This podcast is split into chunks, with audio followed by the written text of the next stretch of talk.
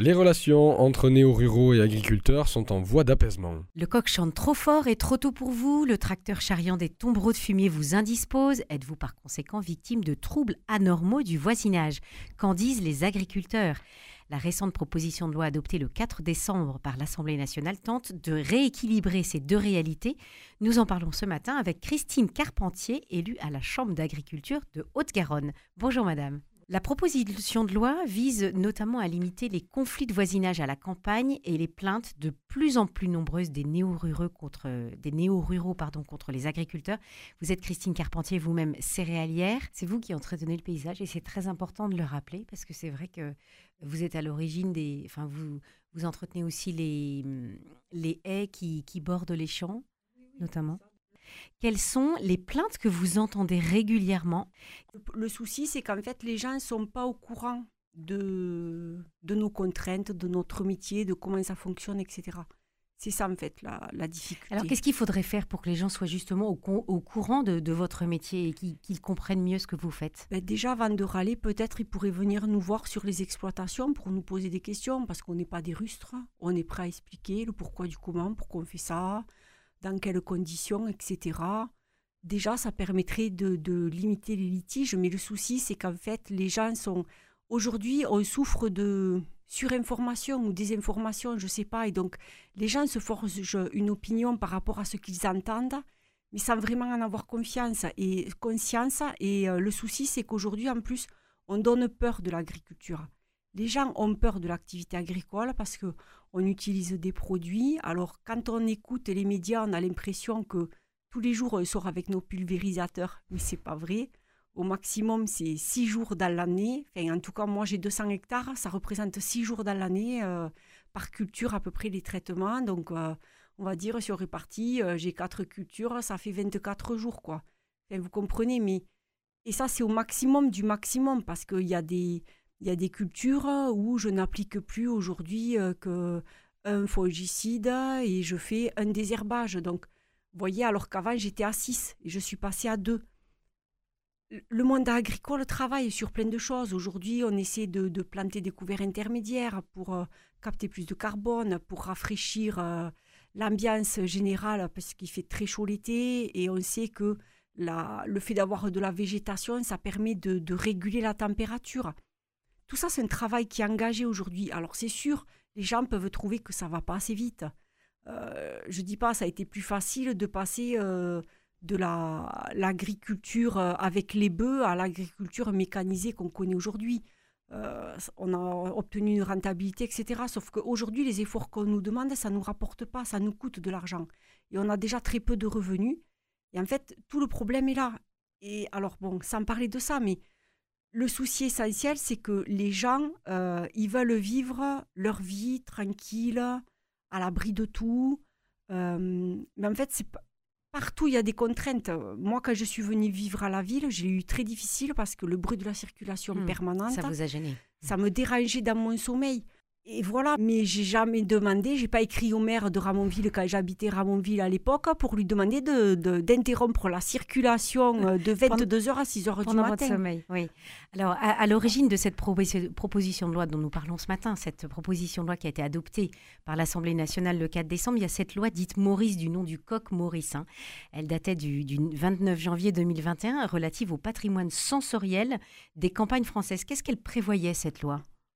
Alors cette loi, elle prévoyait qu'en fait, euh, toutes les régions devaient euh, faire une liste des désagréments qui pouvaient être entraînés par la campagne.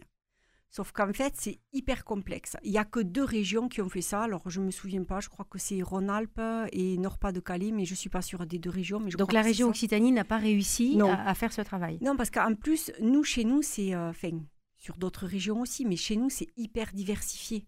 C'est-à-dire qu'on a de la viticulture, on a de l'arboriculture, on a du maraîchage, on a de l'élevage, on a de la grande culture, on a de l'apiculture. Enfin, c'est très diversifié l'agriculture d'Occitanie. En plus, on est le premier département bio quand même de France. Euh, et, et- et en fait, tout ça fait que c'est hyper complexe. Et puis, on ne savait pas trop quoi marquer parce que si on oublie quelque chose, par exemple, on oublie, euh, ah, euh, il peut y avoir de la boue sur la route à certaines périodes. Les gens peuvent râler et déposer plainte parce que l'agriculteur, eh bien, il est sorti du champ, il a mis un peu de roue debout et ça salit la voiture. Enfin, vous voyez tout ça. Donc, Et l'intérêt de, de, tout inscrire finalement, ça permettait vous de vous protéger et de dire ah bah oui, voilà, on a signalé. Et donc, nul n'est censé ignorer la loi. Et donc, les personnes qui s'installent à la campagne étaient censées savoir quelles étaient les contraintes Oui, mais même pas, parce que bon, les gens, ils lisent pas les textes dans le détail. Enfin, c'est... Moi, je pense que c'est plus intelligent aujourd'hui de dire que quand on vient s'installer là, eh soit on se renseigne avant d'acheter la maison pour savoir comment ça, ça, se passe, ou je sais pas, on, on s'entend pour venir un certain temps pour voir comment ça fonctionne. Mais en plus, je veux dire, le, souci même de cette loi, c'est que le monde agricole évolue, on est obligé d'évoluer, puisque aujourd'hui, par exemple, je vais vous parler de la conservation de des céréales, parce que les gens ils pensent que euh, quand on récolte le blé, ça se garde comme ça. Non, le blé, quand on le stocke, il y a des insectes qui viennent dedans manger le blé. Et euh, à une époque, on avait le droit de, pulvériser, alors à dose très très légère, euh, un insecticide pour faire en sorte que ces bêtes, elles puissent pas venir manger. Donc aujourd'hui, il nous reste deux possibilités. On a la terre de diatomée, donc c'est une poudre, un jarre d'argile, enfin c'est de la silice très très fine qu'on pulvérise donc par ventilation.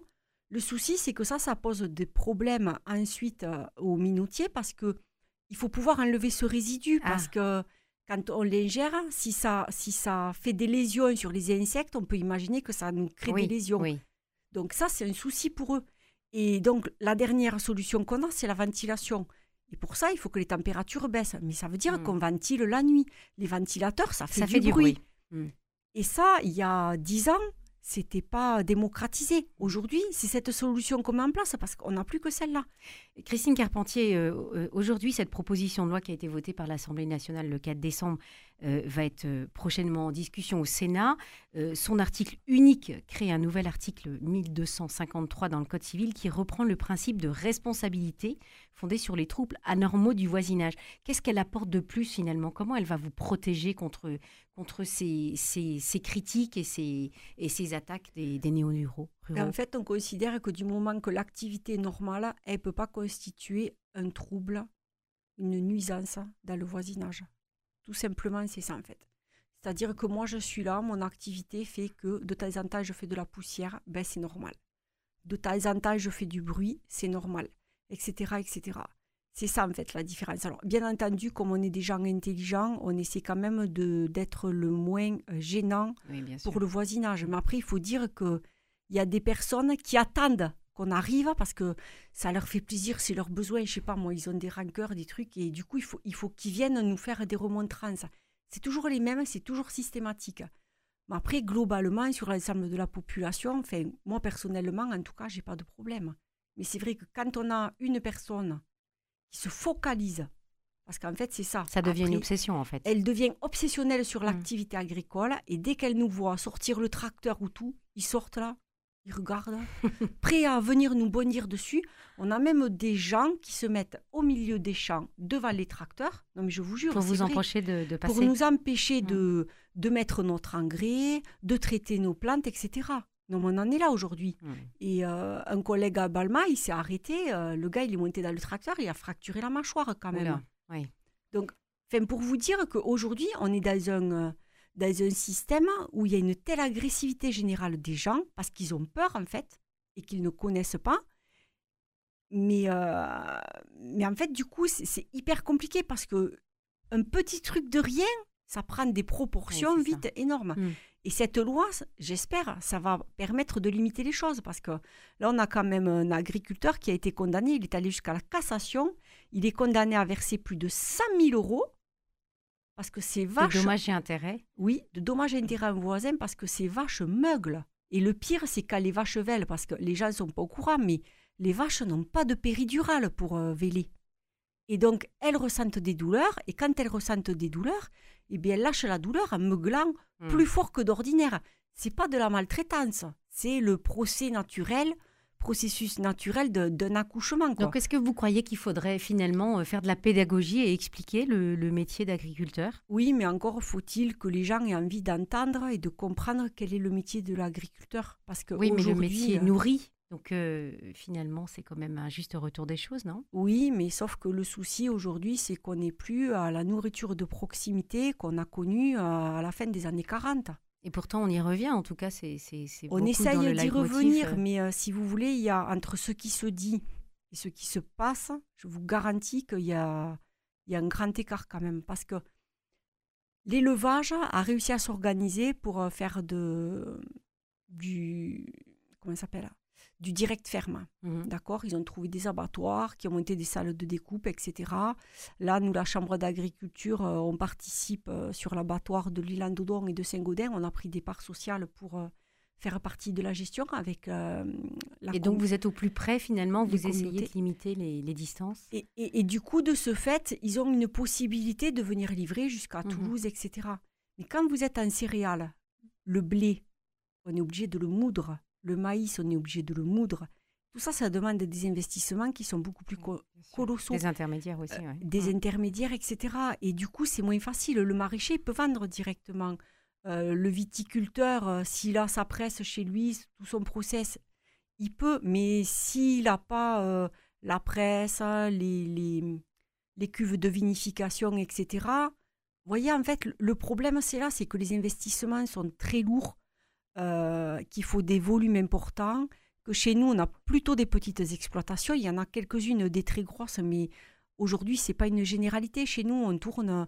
Bon, la moyenne, elle est à 70 hectares euh, sur la Haute-Garonne, mais en céréales, on est aux alentours de 160 hectares en général voyez, c'est pas non plus des. Oui, oui ce sont pas des. C'est des exploitations, familiales. Mmh. On travaille mari et femme. Euh, voilà. Mmh. Alors, espérons en tout cas que, que cette, euh, cette proposition de loi qui, qui va passer au Sénat euh, pourra répondre en tout cas à ces difficultés avec votre voisinage. Merci beaucoup, Christine Carpentier de la Chambre d'agriculture de Haute-Garonne, d'être venue ce matin à Radio Présence. Merci beaucoup.